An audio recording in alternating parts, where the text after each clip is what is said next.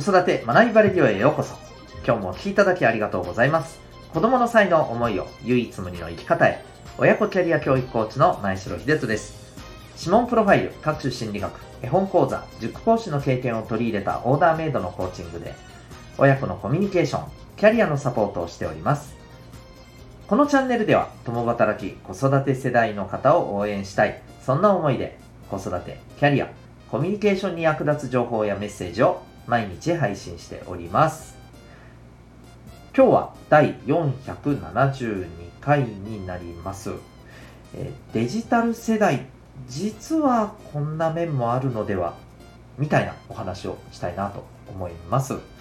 えー、特に思春期ぐらいのですね、お子さんがいらっしゃる子育て中の方は特に、はい、お聞きいただけたらなと思っております。また、この放送では、本と挑戦のヒーロー、希望戦士ダクシオンのヒーローズラボシンを応援しております。それでは、えー、今日の本題でございます。今日はですね、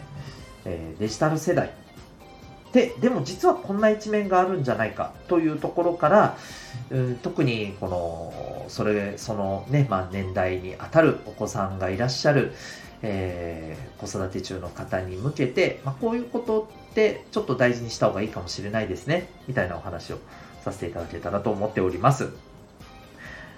えーと、最近ちょっとね、立て続けに見た2つの記事なんですけれども、えっ、ー、とね、非常にこう、あのー、まあ、これだけじゃなくてね、まあ、他にもちょっと、ああ、確かになって思うことがあるんですけど、何かっていうとですね、どちらもあの、プリクラにちょっと類する記事なんですね。で、あの、これを聞きいただいてる方って結構プリクラとかやってた世代だと思うんですよ。あの、例えば30代ぐらいの方って全然プリクラね、やってますよね。うん、僕はさすがにちょっともう少し上なので、えー、どちらかというとちょっとね、うん、少しその前の世代になっちゃうんですけど、でもね、プリクラすごく楽しいっていうのはなんかね、まあわかる気がします。プリクラがめっちゃ流行った時ってもう僕多分、えー、まあまあまあ社会人になっちゃってましたし、えー、みたいなね、感じでしたけどね。で、ところが、まあ、プリクラのイメージって今だいぶ変わってきていて、なんかですね、うん盛らない。例えばあの、ほら、なんかいろいろイラスト描いたり、後からね、加工、ものすごいいろんな加工して、めっちゃ目がでかくなったりとかね、めっちゃキラキラしたりとかなんかあるじゃないですか。ね、そういう、まあ、ものを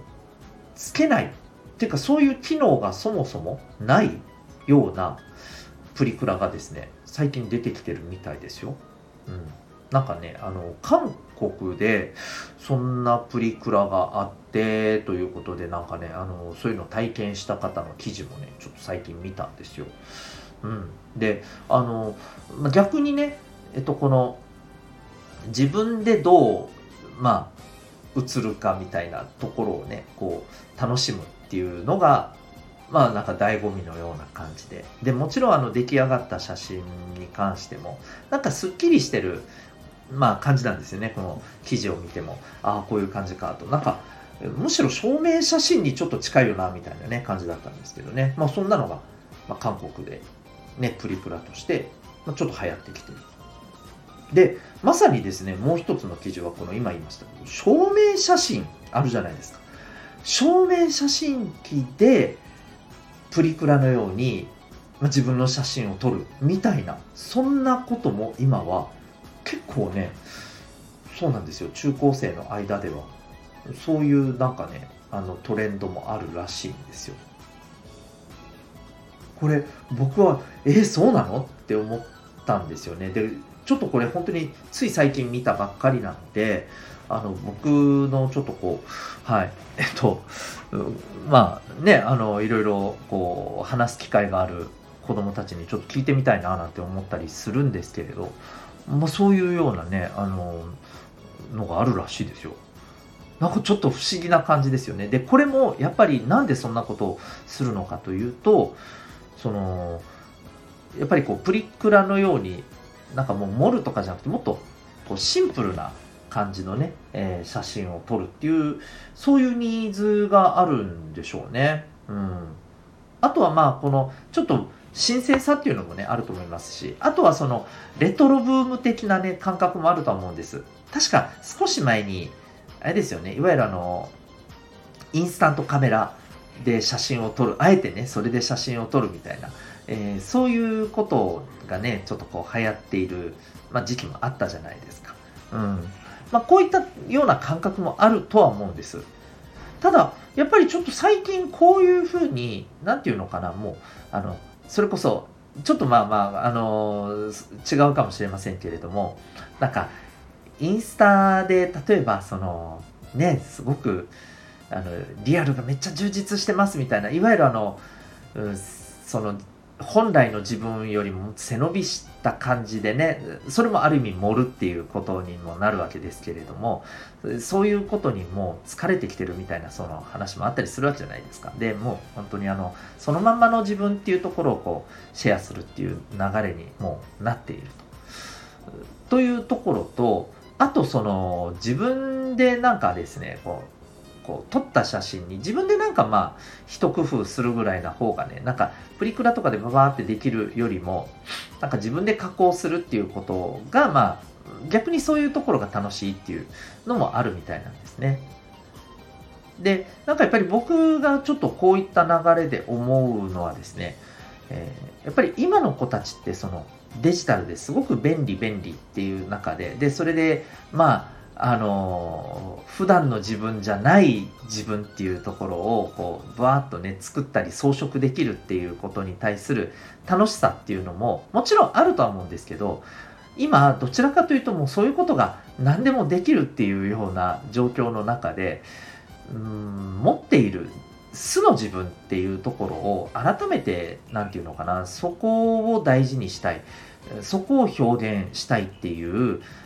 隠れた本音みたいなのを抱えてる子もいるんじゃないかなっていう気がするんですよね。で、僕が思うのはですね、やっぱりこの持ってる自分の素をこう表現できるっていう場が、やっぱりね、これからはすごく大事なんじゃないかなと思うんですよ。まあ、それこそ、あの演劇とかですね、こういったのもそうかもしれませんし、まあ別に必ずしも劇ではなくても、えー、自分のこの何か特技とかでね、うん、なんかパフォーマンスで、えー、いろんなものを表現する、うん、自分自身の体を使ってとかじゃなくてもあの例えばまあアートとかそういったのもそうですけどね、うん、で最近やっぱりアートがこの注目されてきているっていうところには僕はこういうあの隠れたもしかしたらあるんじゃないかなっていうニーズに対する一つのねあのまあツールとしてね、えー、こういうことを学ぶのも僕はすごくやっぱりいいんじゃないかと思っています。自分を表現するためのね、一つの方法として。うん。あの、最近ね、えー、勢いよく全巻をバーッと見たあのブルーピリオドっていう漫画があるんですけどあれもまさにねあの主人公の子ってそういう感じだったりするんですよね、うん、自分を表現する、えー、絵というねあの一つの方法との出会いからこう自分の中から湧き上がるものをどんどんねこう出していくっていうそんな世界にねのめり込んでいく、えー、そういうね、まあ、お話だったりするんですけど。こういったですね何て言うのかなあの持ってる自分のものをね表現できる。そこに自分自身のこのまあなんかこうひと手間、えー、加えて、えー、でもなんか盛りすぎるわけではなくてやっぱり持ってる自分自身を表現するっていうところを欲している子ってやっぱりいるんじゃないかなと思うんですよね。まあ、一方で、やっぱりデジタルっていうところが周りに溢れ返っていて、そこに普段はやっぱ使ってると思うので、そういうなんか自分の持ってるものをありのままを表現したいけど、なかなかそれがこうちょっとハードルが高いみたいに感じているような、そんな子もね、なんか僕はたくさんいるように思うんですよね。うん。あの、意外と、こう、なんか素朴なというか、うん、あのシンプルな遊びをやってみるとね意外と楽しんでくれる小学生の子たちもね結構いるんですよ、うん、だけどあの意外とそういうことに普段気づかないというか、うん、なんかなのでちょっとこうまとまらない感じかもしれませんけどやっぱり僕はですねこうシンプルに自分の身一つで遊ぶとか自然の中でね、えーえー、そういうことを体験するっていうのもいいと思いますしまたあの自分の持ってるもので表現して楽しむっていう何かを見つけることも僕はなんかそういいんじゃないかなと思いますそういう意味でもやっぱりこうアート体験ってすごくいいのかもしれないですよね。うんなので、まあ、ぜひですね、あのー、まあ、今年、ね、えー、また、あの3月になったらお子さんもね、え学年も切り替わって新しいステージに行く子もいると思うんですけども、あのー、今年ぜひですね、なんかやっぱりこう新しい自分自身の持ってるもので何かを表現するっていうことを、まあ、楽しめる。もしくはそういうことを楽しめるんじゃないかと思える何かとの出会いをなんかきっかけを作れるようなね、まあ、そんななんか瞬間をですね子供たちに提供するのって僕すごくおすすめなんじゃないかなというふうに思っています。はい、いかがでしょうか。えぜひですね、あのまあ、思春期前後ぐらいのお子さんがいらっしゃる、えー、子育て中の方はですね、まあ、もうあの言うまでもなくそういうことをね、普段から模索されてるかもしれませんけれども、あのもしね、えー、あ、そういう視点はなかったなともし感じられた方いらっしゃったら、ぜひぜひ、あの、何か参考になりましたら幸いでございます。ということで、今日はですね、えデジタル世代、実はこういう本音があるのではないか、そんなお話をさせていただきました。